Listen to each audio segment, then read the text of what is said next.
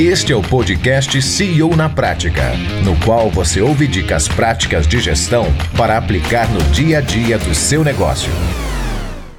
Olá, bem-vindos a mais um podcast CEO na Prática, no qual você ouve dicas práticas de gestão para aplicar no dia a dia do seu negócio. Eu sou o Cláudio Nazajon e hoje eu, eu converso com. Perdão. Eu sou a Vitória Brandão. Então, eu sou Cláudio Nazajon e hoje eu converso com. Vitória, Vitória Brandão. Brandão. Não, não ficou legal. Eu sou Cláudio Nazajon e hoje eu converso com Vitória Brandão. Oi, Vitória. Oi, Cláudio, tudo bem? Qual é o assunto de hoje? Então, hoje eu quero conversar com você sobre como medir o desempenho de uma equipe remota. É, a gente Uau. entrou em home office já tem um tempo, né, por conta da pandemia. E agora a gente decidiu ficar nisso e algumas pessoas também decidiram ficar nas empresas.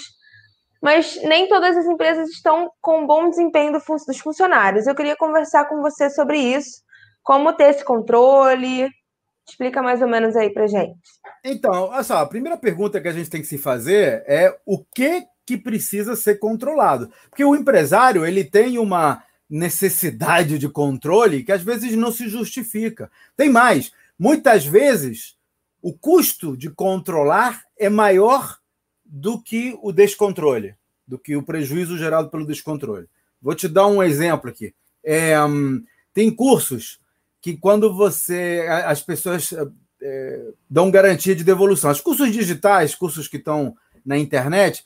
É, ontem eu estava assistindo uma apresentação de um sujeito que falava assim: não, aqui eu não dou, eu não dou garantia, porque a garantia sou eu, e se você não confiar em mim, não adianta, e que você tem que entrar de cabeça. O cara estava falando, e é um desses gigantões aí que, que, que vendem bem. E aí eu estava falando assim, cara, mas não estou entendendo, porque o volume de pessoas que devolve o curso depois de comprado é tão ínfimo, é tão pequeno, que justifica amplamente o volume de pessoas que compra por causa dessa garantia. Então, essa necessidade de ter que controlar tudo, de ter que ter tudo, às vezes não se justifica. Eu já várias vezes me peguei implementando controles na empresa que me custaram muito mais caro do que os eventuais prejuízos que eu poderia ter pela falta de descontrole. Uma vez eu contratei um, um assessor financeiro, um, um auditor financeiro, que cobrava uma grana para procurar coisas que nunca apareceram. Eu tenho um time alinhado. Então, assim, eu acho que a primeira pergunta que você tem que se fazer é se vale a pena, ou até que ponto vale a pena o, o controle. Depois que você responder essa pergunta, dizer, não, isso aqui eu preciso ter controlado. Então, a segunda questão é o que você vai controlar? Eu tem duas formas de fazer controle, né? A primeira é controlar a ação, o que está sendo feito. A segunda é controlar o resultado, o que foi feito. Então, se você quiser controlar a ação, por exemplo, você contrata um pintor. Uma vez eu, eu tenho um caso aqui interessantíssimo que eu, eu me meti num negócio que era ligado à construção civil, né? E, e, a gente fez todas as contas desse negócio. Era, um, era um, um, modelo de construção de casas que era tipo um Lego. A gente conseguia produzir uma casa em 15 dias, para você ter ideia.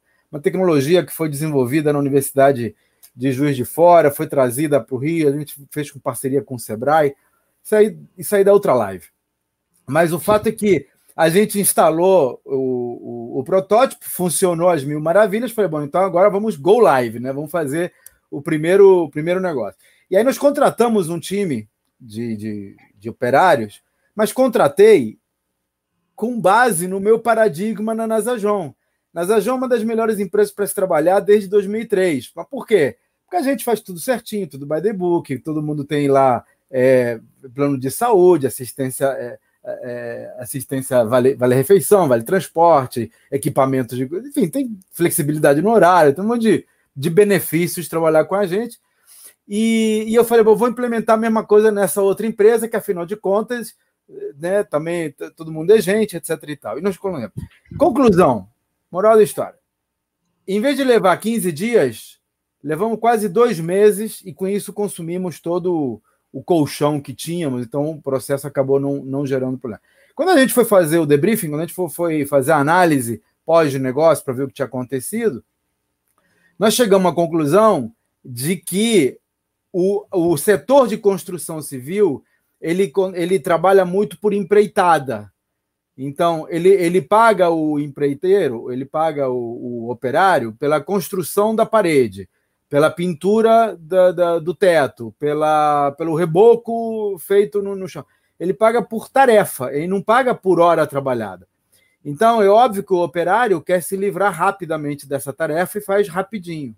Nós tínhamos contratado o cara como CLT, que é o meu padrão, era o meu padrão de contratação. Agora tudo muda, né? Mas com, é, com, com, a pandemia, é, com home office. Mas na época, o meu, meu padrão de, de contratação era CLT. O cara tinha que fazer uma determinada tarefa, mas estava garantido o emprego ali. Então, o que era para o cara levar um dia, levava uma semana, óbvio. O cara na construção civil, que não tem nenhum desses benefícios, de repente se vê com uma empresa que está pagando salário em carteira, com décimo terceiro, com férias, com vale-refeição, com vale... Cara não quer sair de lá nunca. Então começou a fazer devagarinho.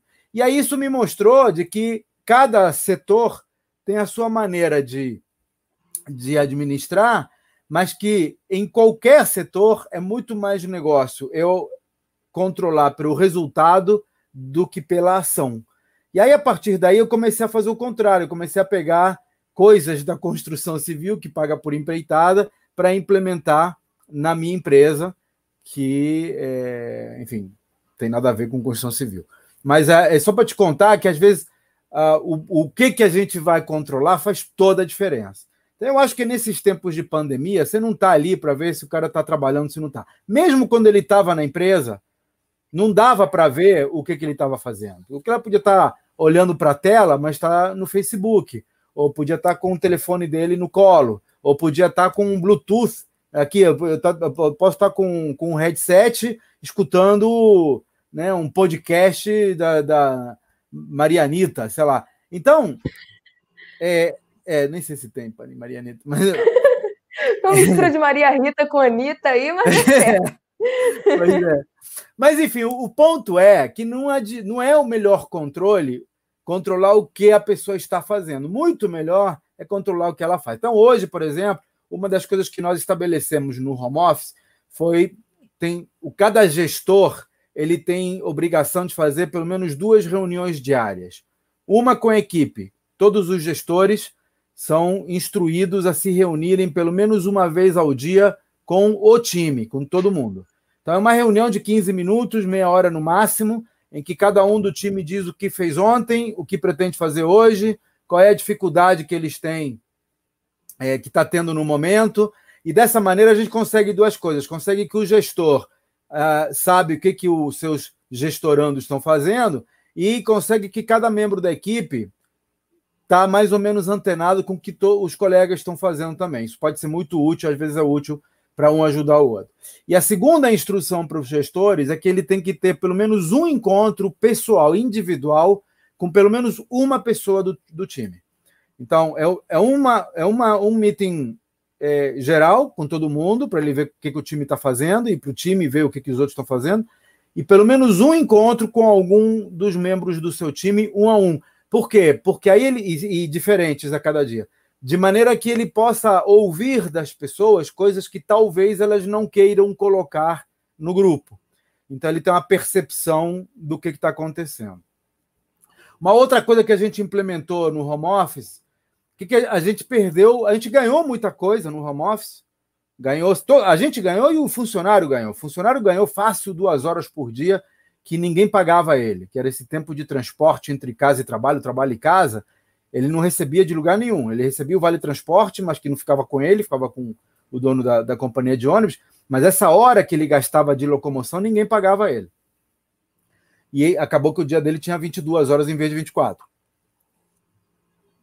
Mas a gente perdeu um contato de que nos permitia ver linguagem corporal, que nos é, permitia uma, uma, uma transmissão de informações além da transmissão falada ou escrita. Isso, isso não, não morreu, mas ficou fortemente prejudicada, né? Porque Você, só vê a pessoa da, da cintura para cima e, e com a imagem que ela quer mostrar.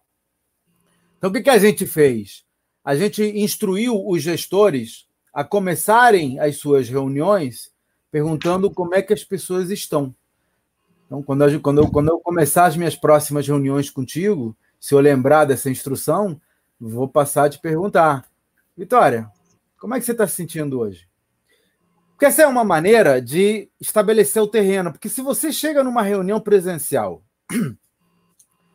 e você está com a cara vermelha, está chorosa, está emburrada, está pálida, eu percebo isso. O meu inconsciente percebe isso. Mas se você está aqui numa câmera que às vezes está até pixelada, né, é, não tem como ver, ou é muito mais difícil. Então, dessa maneira, a gente torna verbal o que de outra maneira seria físico, seria visual. Deixa eu ver aqui mais. É, eu, acho que, eu acho que até pelo tom de voz a gente consegue perceber como a pessoa tá, e querendo ou não, isso é, interfere no desempenho dela, né? Tem dias que o funcionário não está tão disposto assim a entregar um, algum, alguma coisa para o mesmo dia, e tem dias que ele está super disposto. Eu acho que essa conversa, essa interação, pelo menos falando por mim, ela ajuda muito até nessa motivação do funcionário. É, vou dar um exemplo meu pessoal. Na sexta-feira, foi um dia que eu não estava muito bem, e a gente faz a nossa reunião da equipe diária. A minha reuni a reunião que a gente faz, ela me deixa muito melhor. Porque eu converso com a equipe, eu escuto o feedback, eu, estou ali com os meus companheiros, não só da forma pessoal, mas também da forma profissional. E ela dá meio que um suspiro para a gente continuar o dia de trabalho. E ele rende muito melhor depois dessa reunião. É isso. Hoje, hoje Acho... toda, todas as ações do, do RH hoje estão focadas em recriar o que a gente fazia presencialmente no ambiente virtual, porque surgiram muitos obstáculos, né? Muitos obstáculos. Pra você ter ideia, antigamente a gente fazia a reunião no, de, de aniversariantes, que era um negócio que eu nunca dei muita bola, mas as pessoas sempre gostaram muito. Eu sempre quis tirar essa reunião. Que ela tinha custo de tempo e de, e de, e de valor. É, faz essa cara, não, que eu achava, achava um absurdo. E aí, uma, uma, o que me convenceu foi que uma vez o RH chegou para mim e falou: Cláudio, você faz aniversário e tal, mas para muita gente, essa é a única é o único momento do dia em que eles têm realmente um reconhecimento pelo seu aniversário. E aí não tiramos. Mas, enfim, o fato é que, de repente, passamos a fazer reuniões de aniversário não tinha nem como, como entregar bolo. Tem, tem lugares, tem pessoas que moram em lugares onde não tem nem padaria por perto. Então a gente costuma entregar um bolo, um bolinho no aniversário da pessoa, e lá não tinha. Então o RH teve que resolver esse tipo de, de obstáculo e aí, em vez de entregar bolo, entrega alguma outra coisa, né? Que tem ela próximo. Mas é isso, é encontrar alternativas para poder replicar no home office coisas que a gente tinha, esse contato que a gente tinha no presencial. Eu acho que muita coisa vai, vai mudar depois da pandemia. Nós estamos num momento intermediário aqui. Então, a gente já decidiu mandar todo mundo para o home office, e esse é um movimento que não tem volta, e as pessoas perceberam que não tem volta e já estão organizando seus suas oficinas, já estão mudando de casa, já estão, é, enfim, aproveitando essa nova liberdade que elas têm de morar onde quiserem e de é, trabalhar é, ou, ou no quarto, num, numa oficina dentro de casa, ou no, num local próximo, enfim, não precisa mais ir para nós. Mas está faltando esse contato pessoal, está faltando esse contato com as pessoas que se perdeu no home office que, que a gente vai fazer? Depois da. Agora não, não tem como melhorar isso, mas depois da pandemia, isso vai ser resolvido, porque as pessoas vão poder se encontrar para um shopping, ou para um café, ou para o que for, é, mesmo que não tenham que vir para Nazajon. Ou o RH pode montar, pode criar, pode sugerir encontros. Vamos fazer um happy hour em tal lugar, vamos fazer uma corrida no sábado de manhã, vamos fazer uma atividade qualquer. Então, muita coisa vai mudar para melhor depois que a vacina tiver aí, que a pandemia passar, né? Independente de como passe. É, é a gente já tem várias coisas pré-marcadas para depois da pandemia. Mas você falou é, em relação às mudanças que o funcionário está se adaptando. Eu queria falar um pouquinho disso do, da, da, do fornecimento que a empresa, do modo que a empresa forneceu, na verdade, esse ambiente de trabalho confortável para o funcionário. Eu acho que é essencial que você tenha um ambiente ok, no mínimo ok, para você ter um bom desempenho no seu trabalho. Como foi isso para a Nasajon? Eu fiquei super orgulhoso. Uma vez, a gente teve durante os primeiros meses, nós, depois que foi tomada a decisão de ir para o home office, ainda houve uma série de discussões sobre o como nós iríamos apoiar esse movimento. A gente percebeu que tinha funcionário que estava trabalhando, coitado, na cozinha, porque não tinha outro lugar adequado, não tinha headset, não tinha equipamento, etc. E tal. Então, nós, nós inventamos uma, inventamos, né? nós estabelecemos uma série de, de quesitos que incluem, por exemplo, fornecimento de, de, de equipamento imobiliário, né? Mas se você quiser usar o teu computador, tem, tinha, nós tínhamos muita gente no desenvolvimento que o computador dele em casa era melhor do que o computador que ele usava na empresa. É, os caras são, são hackers, eles são, né, eles são nerds de, de informática. Então o cara tinha um, um, computador, sei lá, i7 na casa dele, com uma cadeira turbinada, com som estereofônico, com três telas de computador, e lá na Nasajon ele tinha um i5 para trabalhar. Então, a gente é, primeiro estabeleceu o seguinte: você pode optar. Se você quiser usar o computador da empresa, a gente vai fornecer. Se você quiser usar o computador da tua casa ou quiser comprar um computador para você, a gente vai alugar esse computador para você. Então, nós vamos dar uma ajuda de custo para usar o teu computador. Por que isso? Porque eu estou obrigando, a gente precisa implementar alguns, alguns softwares, alguns aplicativos de é, segurança da informação. Nós temos 257 pessoas trabalhando em casa. Se a gente não implementar alguns parâmetros de informação, nós colocamos a empresa em risco. Então, vem lá antivírus, sistemas de comunicação, quer dizer, tem uma série de coisas que precisam estar instaladas no computador e nós achamos que era justo, que, que, que fazia sentido, se a pessoa prefere usar o seu computador próprio, que a gente então dê uma ajuda de custo para, já que eu não vou ter o custo do computador. Nós estamos compartilhando com as pessoas a economia que nós teríamos com a aquisição do equipamento. Em essência, é isso. Então, em vez de eu comprar um computador que vai me custar 3 mil reais, eu te pago 1.500 reais. O, custo que a gente faz é 80%, 50% do valor do equipamento em três anos. É, essa é a essência do, do custo. Então, nós estamos dividindo esse, nós estamos dividindo, compartilhando com você esse lucro. Mesma coisa a gente fez com a economia de energia elétrica, por exemplo. A gente, quando a gente decidiu ir para o home office, nós tivemos um, um ganho é, importante, relevante, com energia elétrica, com insumos, com sabonete, com café, né? coisas que as pessoas usavam dentro da empresa que agora, agora não usam mais, mas estão usando dentro de casa. Então a gente também achou que fazia sentido e que era justo a gente compartilhar um pouco disso. Daí fizemos as contas e chegamos à conclusão de que as pessoas gastavam em média 80 reais é, por Na verdade, a conta das pessoas foi 40 reais. Nós fizemos uma pergunta para as pessoas, né? Quanto você acha que você gasta? Aí 60% acham que não, não, não, gastavam nada mais, que já, o, que, o que eles deixavam de gastar para ir para o trabalho já compensava. Uns 40% achavam que estava em 40 reais e uns 20% restante achavam que era 80. Nós, nós fomos pelo máximo, então fomos para 80 reais. Então nós estabelecemos, acho que 80 reais nos, nos tempos de, tem, em média dá uns 100 reais, porque tem no, no, em meses de verão dá um pouco mais. Eu nem sei quanto é, você sabe melhor do que eu.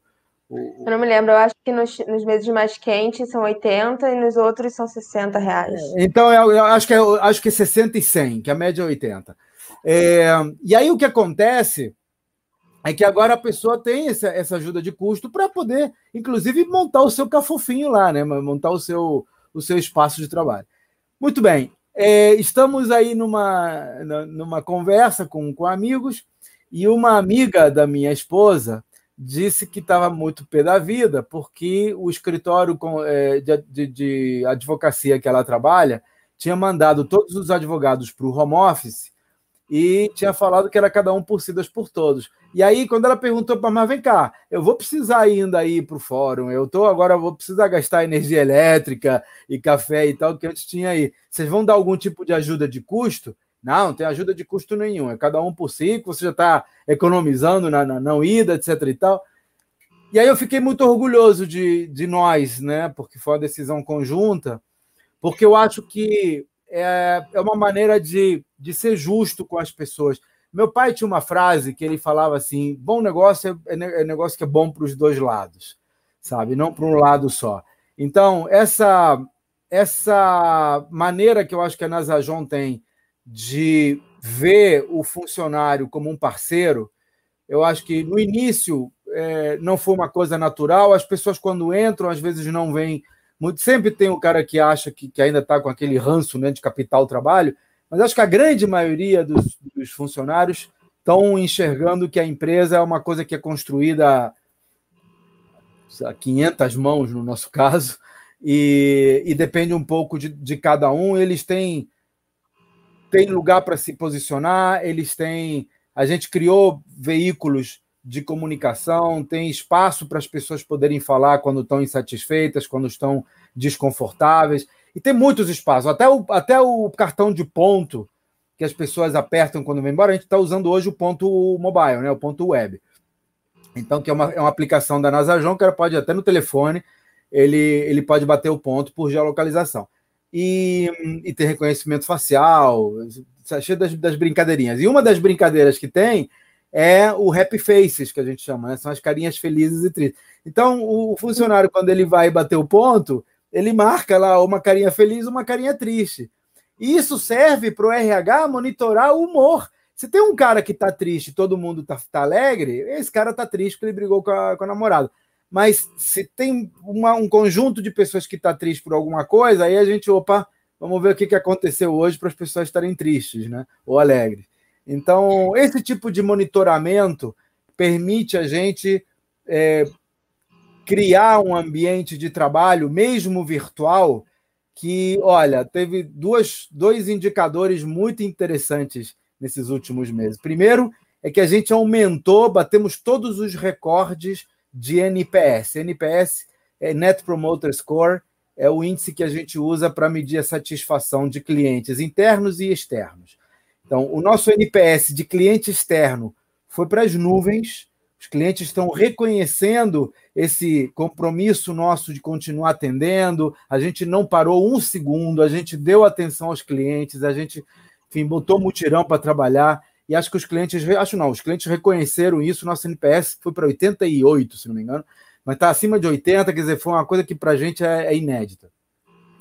É, e o NPS dos funcionários está também em quase 90, que é um negócio que assim é atípico. Por quê? Porque está todo mundo muito feliz. Então, essa é a primeira coisa. A segunda é, coisa que a gente notou é o aumento da produtividade. Em todos os setores, Vitória, os gestores é, é, marcam, é, é, declaram um aumento de produtividade das suas equipes. A gente teve uma, uma queda nas vendas nos primeiros três meses, mas nada, nada muito significativo. E agora começamos a sumir. A gente ainda não bateu o recorde, mas olha, chegamos próximo no mês passado. Esse mês também está prometendo bom. Então, assim, eu acho que a gente encontrou um caminho, encontrou um caminho e encontrou um caminho compartilhado, com 257 pessoas que também estão contentes, também estão felizes com esse caminho que a gente encontrou. É, outra coisa que a gente tem feito também é a forma de comunicar nesse, nesse período de home office, de trabalho remoto, né? Antes a gente tinha um líder do nosso lado, praticamente, ele chegava e falava: Olha, Vitória, é isso, vamos fazer isso para depois, juntava a equipe. E hoje a gente criou como se fosse um mapa, né, um, um guia de comunicação. Queria que você falasse um pouquinho disso para a gente, porque além das, das, videoconferências, a gente também tem os e-mails, os WhatsApps. Como que funciona dentro da Nasajão? Então, eu acho que uma das grandes vantagens que a gente teve é, foi é, o fato de que nós já tínhamos algumas ferramentas de comunicação prontas e funcionando. Por exemplo, o portal de atendimento web, que comunica com funcionário, com, com cliente, o portal do funcionário, que comunica com o funcionário.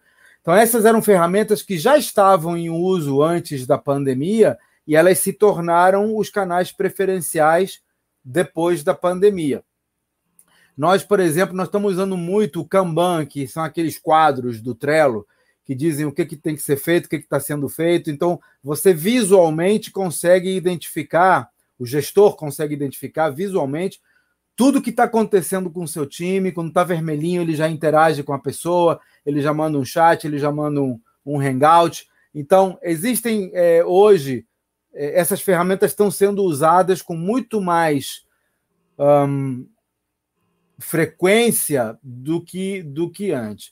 O acompanhamento diário que eu te falei, né, que a gente começa com estar sentindo, os, os projetos é, de avaliação de desempenho que estão funcionando de vento em popa, o software para a gente ter uma avaliação de desempenho, ele já era do caramba antes da pandemia. Agora, então, eu estou apaixonado por ele, porque ele permite medir o desempenho de baixo para cima, de cima para baixo e para os lados. As pessoas é, avaliam o seu próprio desempenho, desempenho do gestor, desempenho do subordinado, desempenho do colega. Essa avaliação é feita meio que dia a dia, não é um negócio ostensivo. A gente conseguiu integrar sistemas como Open Project, por exemplo, que é o sistema que nós utilizamos para gestão de projetos. A gente integrou esses sistemas com o portal de atendimento, com o portal do, do, do funcionário e com os Kanbans do Trello. Então, está tudo integrado. Hoje eu recebo um e-mail, ele automaticamente já entra no Trello, ele já entra no sistema do Open Project. Eu consigo acompanhar o meu desempenho com o desempenho do colega. Eu consigo criar cartões de reconhecimento. Essa foi outra, outra história. A gente tinha antes cartões de reconhecimento que eram, eram peças de colecionador, né? Eu colecionava os cartões de recebimento. É isso aí. Né? Eu colecionava, porque era uma, um mais legal do que o outro. Então, cada nova edição, eles imprimiam, davam 10 para cada um. Eu acho que eu só entregava uns 6 ou 7, guardava o resto. Porque é, é, eram peças de colecionador, na verdade, né? cartões postais mesmo. E agora, com a, a, o home office, já não dá para fazer. Então, eles inventaram os cartões virtuais, que são outras peças de colecionador, mas aí você pode usar à vontade, que eles ficam no mundo digital. Então, essa, essa, essas sacadas de levar para o virtual o que era presencial. Né? Você vê outra, o, o café com RH que a gente está fazendo é, toda semana. Toda semana o RH seleciona 15 pessoas aleatórias da empresa então, a cada semana ela faz, comparece em 70%. Então, toda semana tem uma reunião com umas 10 pessoas, de 15 que são convidadas, de meia hora, de 9 e meia às 10, para falar de abobrinhas. Não tem tema específico. A única, a única demanda é que o cara esteja com uma caneca na mão, uma caneca de alguma coisa. Pode ser água, café, suco, né, leite. O cara tá lá e ele conversam de abobrinhas. E esse é um momento de descontração que os chefes liberam por por essência, né? Tem, que estar tá liberado por, por definição. E, e, o RH usa isso como uma espécie de medição de clima organizacional. Eles conseguem monitorar como é que o pessoal está andando. E aí se descobrem coisas interessantíssimas. Eu tenho um caso, por exemplo, de um cara que estava engordando. E ele estava engordando e o RH começou a ver que essa pessoa estava engordando a olhos vistos. O cara tinha ganhado, sei lá, 5 quilos em, em uma semana. Ele falou: o que está acontecendo? O que está acontecendo? O cara mora com a mãe. E, e a mãe, como está né, é, nervosa, com estressada com a pandemia, ela cozinha muito bem, fica cozinhando pães o dia inteiro. E ela cozinha o dia inteiro e, e cozinha para eles comerem. Então fica ele e a mãe comendo pão dentro de casa. E aí o RH interagiu e fala assim, cara, vamos, vamos vende esse pão, cara né? Dá para os vizinhos, você não pode ficar comendo pão o dia inteiro, que você vai, daqui a pouco você está na bola. E aí, quando eles fizeram a próxima reunião, que ele participou da próxima reunião, ele estava ganhando uma grana vendendo o pão da mãe nos vizinhos. Quer dizer, não só resolveu o problema da, da, da gordice, né? Da, da, da, do aumento de peso, como ainda gerou uma renda extra com, o pão que a mãe cozinha. Então, histórias como Abriu uma empresa de pão, depois da pandemia vai vender a empresa de pão e vai ganhar muito dinheiro. É isso aí, isso aí, exatamente. Dá para você vender a empresa, então já forma a empresa vendável. Isso então, aí. Mas é isso, é, tá, tem, tem gente fazendo festa, festa junina. Demos um show na festa junina, cara. Parecia um, uma, parecia uma coisa, uma produção da Globo, você tá entendendo? Por quê? Porque agora gente, os caras ficaram presos. Gente, eu nunca vi. Tinha mais de 150 pessoas que ficaram ali até quase o final da festa. No final tinha 120. Então, assim, esse tipo de atividade tem que ser criada para você manter o engajamento das pessoas na empresa. Então, tudo que for bem-estar, academia, ginástica, agora a gente entrou com o Zen Club, que permite ao funcionário contratar os serviços de psicólogos. Se o cara precisa de terapia, vai lá pagar 60 reais por sessão é, a empresa fez uma, uma, uma parceria, a empresa paga um valor tipo para subsidiar esse, esse atendimento. É, o atendimento psicológico ele tem que ser pago pelo funcionário, senão ele perde o efeito terapêutico, mas em vez de pagar 250, 300 reais a sessão, ele paga 60.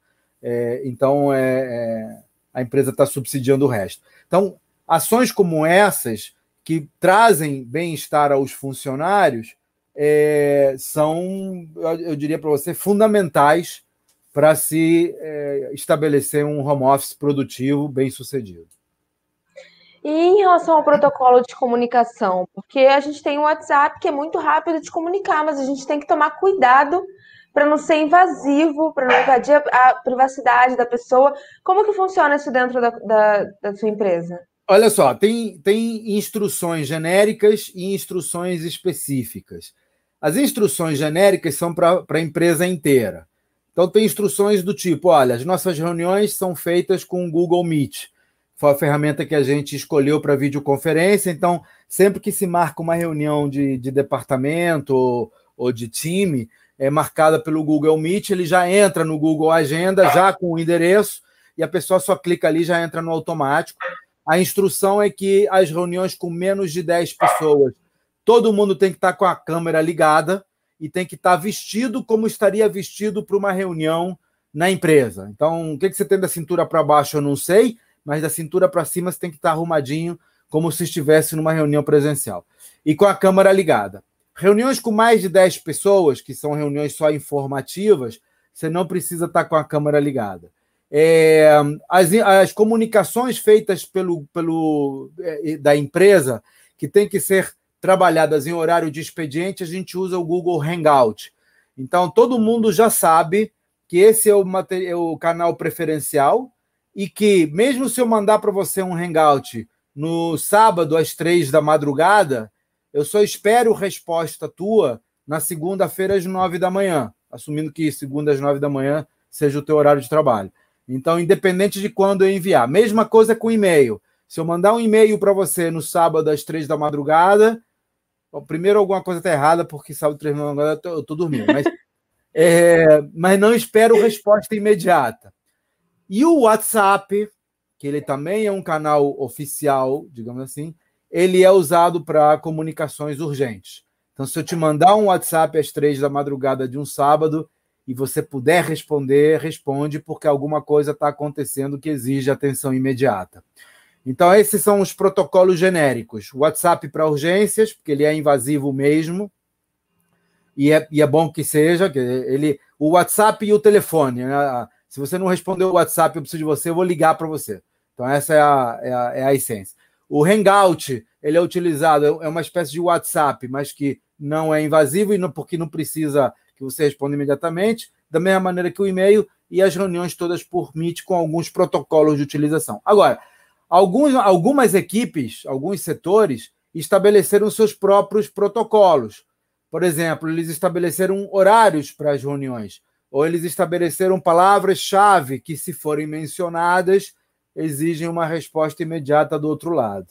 E eu, sinceramente, não sei te dizer como é que eles estão funcionando, porque cada um tem o seu. Né?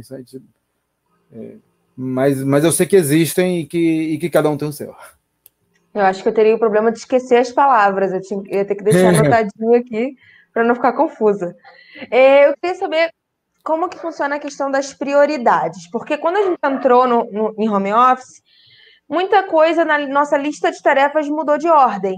Né, alguma coisa que antes era urgente, hoje em dia pode ficar para depois. É, outras coisas entraram na frente. Eu queria saber nesse momento como que você define as prioridades dentro da sua equipe. Então, Vitória, assim, o conceito aqui é que o combinado sai barato. Então, desde que a equipe combine qual é a prioridade das tarefas e todo mundo esteja consciente dessas prioridades, não importa qual é a prioridade. O que importa é todo mundo saber o que, que ficou decidido. Então, eu, por exemplo, eu tenho um, um meu Kanbanzinho que eu imprimo todo dia de manhã, e, e aqui eu tenho as coisas que eu preciso fazer, as coisas que eu devo fazer e as coisas que eu posso fazer se sobrar tempo. Então, tem coisas que eu todo dia tenho que fazer. Por exemplo, eu começo o meu dia com 20 minutos de meditação. Está lá na minha agenda. Eu não, eu não abro mão dos 20 minutos de meditação. Eu come... Inclusive, eu coloco no início do dia para não ter problema, sabe?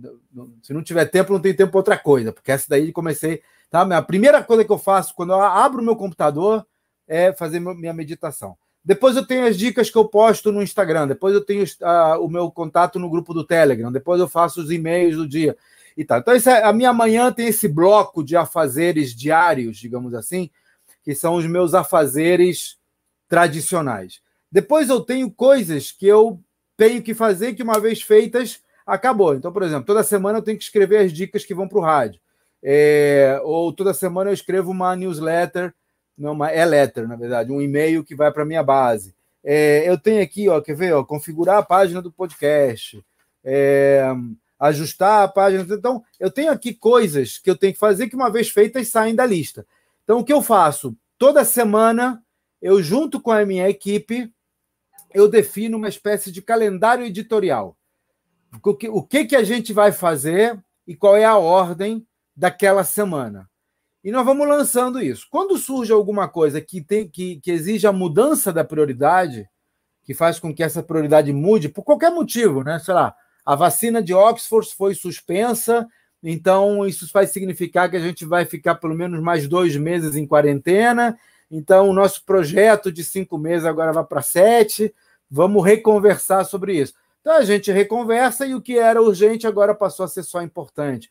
E a gente refaz. Então, uma vez definido isso, a gente trabalha com aquele Kanban, né, com aquele, aquela série de, de tarefas agendadas e vai trabalhando, e cada um tem a sua. Nós temos o, o, o sistema de controle de projetos cada um vai acompanhando. O, acho que o conceito importante aqui é saber que todo dia a gente pode revisar um projeto, um planejamento. O planejamento, o calendário editorial, o roteiro, o Trello, sei lá, a ferramenta que você usar, ela serve como guia, ela é uma trilha no meio da floresta. Mas você pode se desviar sem grandes problemas. Ela não é um trilho de trem que você tem que seguir exatamente aquilo ali, não pode se desviar nenhum milímetro. Então, se tiver isso em mente, você vai poder se adaptar muito mais facilmente às situações que acontecem todos os dias. E como dizia Darwin, quem ganha não é o mais inteligente, não é o mais organizado, não é o mais rápido. Quem ganha é quem se adapta melhor. Sim. Cláudio, para finalizar, eu queria te fazer uma pergunta é, mais específica de um dos pilares que a gente fala, dos pilares de valor que eu acho que é muito, e se não um dos mais importantes nesse momento agora de trabalho remoto, que é a autonomia. Eu quero saber para você como funciona dar autonomia para os seus funcionários trabalhando remotamente. Eu queria saber qual é essa importância e queria conversar um pouquinho sobre isso. Pô, muito legal essa tua pergunta. Eu gostei desse negócio de eu não saber as perguntas antecipadamente. Isso me pega de surpresa. É, olha, eu, eu até escrevi um e-mail a respeito disso, quer dizer, às vezes a gente não tem ideia dos nossos limites e às vezes a gente tem. Eu, por exemplo, hoje estou muito, tô muito mais versátil para reconhecer os meus limites e deixar passar. Eu, eu pilotava aviões, mas eu pilotava aviões pequenininhos. Né? O meu avião tinha capacidade para duas pessoas, para você ter ideia. E assim, e eu gosto disso. E um avião para duas pessoas você pilota, que é, é um brinquedinho, né? Você vai, vai pegar, viu, vai pegar, você faz pirueta, você faz um monte de coisa. É diferente de um jumbo. Um 747 não, não dá para fazer isso. Mesma coisa com empresas. O gestor ele tem um perfil adequado a um tipo de empresa. Eu, por exemplo, eu tenho perfil de, de startup, eu tenho perfil de empreendedor. Eu gosto de fazer, de pensar hoje, fazer amanhã. Sabe? Eu gosto de fazer laboratórios, eu gosto de. de eu, sou, eu sou impaciente, eu não tenho paciência. É, então, é, eu jamais poderia dirigir um 747. Aliás, uma vez eu fui viajar, eu fui daqui para Miami no 747 e eu conheci o comandante e eu fui na cabine né, de comando. E, cara, a decolagem e a aterrissagem são maneiríssimas. Bom barato. E olha que isso foi uns 15 anos atrás. Hoje em dia deve ser, deve ser diferente, que é tudo automático. Né? Se o cara for para a estação espacial, não fez nada, só apertou um botão, acho que era para o cara não morrer de tédio, porque o, o foguete foi tudo no automático. Mas depois que você decolou e antes da aterrissagem, as outras sete horas e meia de viagem é um porre, Vitória. Eu não sei como é que os caras não morrem de tédio. Eles ficam contando piada lá dentro, porque, cara, não, dá, não faz nada. O avião é todo automático, eles botam no piloto automático e não faz nada. O piloto só tem que estar tá lá por se acontece alguma coisa errada. E como quase nunca acontece coisa errada, os caras ficam lá batendo papo. Eles têm que se preparar para não dormir. Sabe? É muito chato. Eu não tenho paciência para isso, não. Eu gosto de pilotar, sabe? sabe? Avião rápido. Então, mesma coisa com empresas. As empresas, no início, elas exigem um skill, uma, uma habilidade, que eu acho até que eu tenho, de planejar, de fazer, de validar, de criar, né? Você está vivendo um pouco isso comigo, porque a gente está nessa vibe de testar coisa e fazer, e vamos fazer hoje. Essa, essa live de hoje a gente pensou ontem à noite, né? Então, a, a gente, a gente eu, estou nesse, nesse. Depois que a empresa assume um determinado volume, depois que ela já tem um certo músculo, já não dá para fazer essas coisas. Quando você tem uma equipe, agora mesmo, Gente, eu tô com um time agora nessa vibe da empresa vendável, que já tem aqui umas 8, 10 pessoas envolvidas. Já não dá para pensar ontem, que nem a gente fazia no iníciozinho, né? Que a gente pensava assim, amanhã a gente faz, não, então vamos testar aquilo.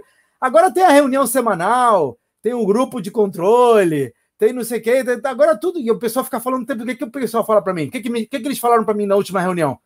Calma, que ter... paciência. Paciência, calma. calma. Não é assim. Tá indo bem. né? Se segura. Cara, isso me mata. Então, assim, esse é meu perfil. Então, qual é o melhor caminho para isso? Quando chega uma hora que eu não tenho mais paciência e tem que ter paciência, bota alguém para operar. As pessoas têm habilidades específicas, elas são muito melhores nessas habilidades. Eu não tenho habilidade para tudo. Eu não sou, eu sou bom em algumas coisas, mas eu não sou bom em tudo. E as pessoas são muito boas em alguma coisa, mas não são boas em tudo.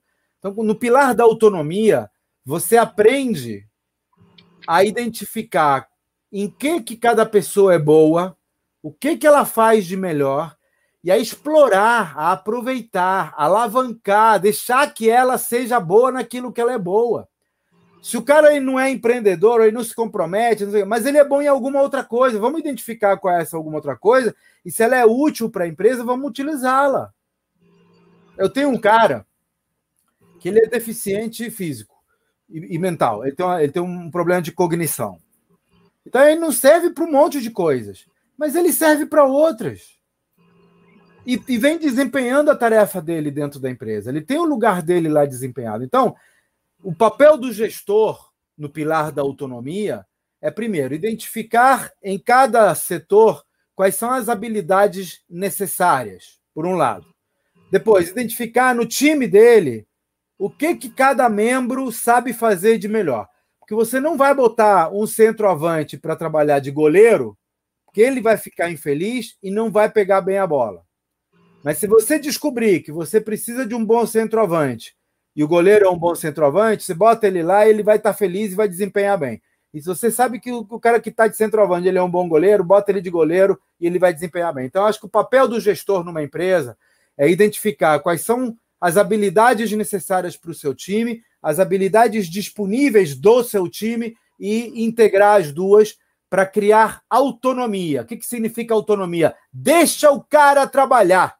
Deixa o cara fazer o que ele faz bem. Controla resultados. E aí a gente coloca ferramentas e metodologias para monitorar resultados. Eu não preciso mais ficar, sabe, atrás o olho do dono engorda o boi. Porra nenhuma, o olho do dono não engorda nada, só atrapalha. Deixa o cara fazer direito, deixa o cara fazer flexível. E se, ah, mas ele não está trabalhando, está saindo muito tomando café. Tá bom, de repente é assim que ele rende melhor. Você tem que ver é quanto ele está rendendo comparativamente ao que outra pessoa renderia. As pessoas nas empresas, Vitória, são peças de uma máquina, uma máquina de construir riqueza, uma máquina de construir desenvolvimento, uma máquina de construir empregos, tecnologia. Mas é uma máquina. As pessoas e as ferramentas e os móveis são peças dessa máquina. O gestor tem que saber colocar a peça certa no lugar certo.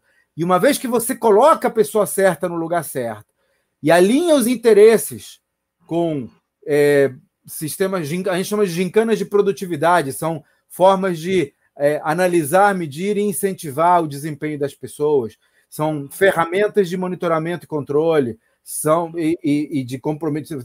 Eu tenho um sistema que manda um e-mail para a pessoa, cada vez que ela atinge um determinado patamar, a pessoa recebe um e-mail dizendo parabéns, você atingiu aquilo, deu um reforço positivo. Tem as reuniões que a gente conversou agora no primeiro bloco. Então, todas essas coisas fazem com que as pessoas trabalhem dando o seu melhor. E quando o cara não dá o seu melhor, você manda embora, pô. É uma peça, não está rendendo bem, vamos ver o que está acontecendo. Ah, tá doentinho? Vamos recuperar. Ah, brigou com a namorada? Vou te dar um tempo para você se, se recuperar. Ah, você é ruim mesmo? Vai embora. Entendeu? É assim. E às vezes ele é ruim mesmo comigo, naquela posição, e ele é bom para caramba em outra, ou com outra pessoa, com outro gestor. Então, assim, ninguém é ruim em tudo, nem ninguém é ruim para sempre, nem ninguém é ruim em, em, cada lugar. Então, acho que o papel do gestor é encontrar o, a pessoa certa no lugar certo, com a metodologia e as ferramentas certas, para dar autonomia ao pessoal. Por que isso? Para ele não precisar ficar lá monitorando. Porque se a empresa vai depender dele ficar lá monitorando, ele está limitado às horas que ele pode monitorar, às pessoas que ele pode monitorar, aos locais que ele pode monitorar. Ele está limitado, está limitado. Se ele cria um processo em que ele não precisa estar tá lá, em que ele descobriu como encontrar a pessoa certa, como identificar a maneira de alinhar essa pessoa com os interesses da empresa, uma vez que ele estabelece essas coisas, criou, validou, testou, funcionou, dá para replicar até o infinito. Você pode ter 50 filiais, cada uma funcionando com o mesmo processo, sem você precisar estar lá presente. Quer coisa mais bonita do que essa?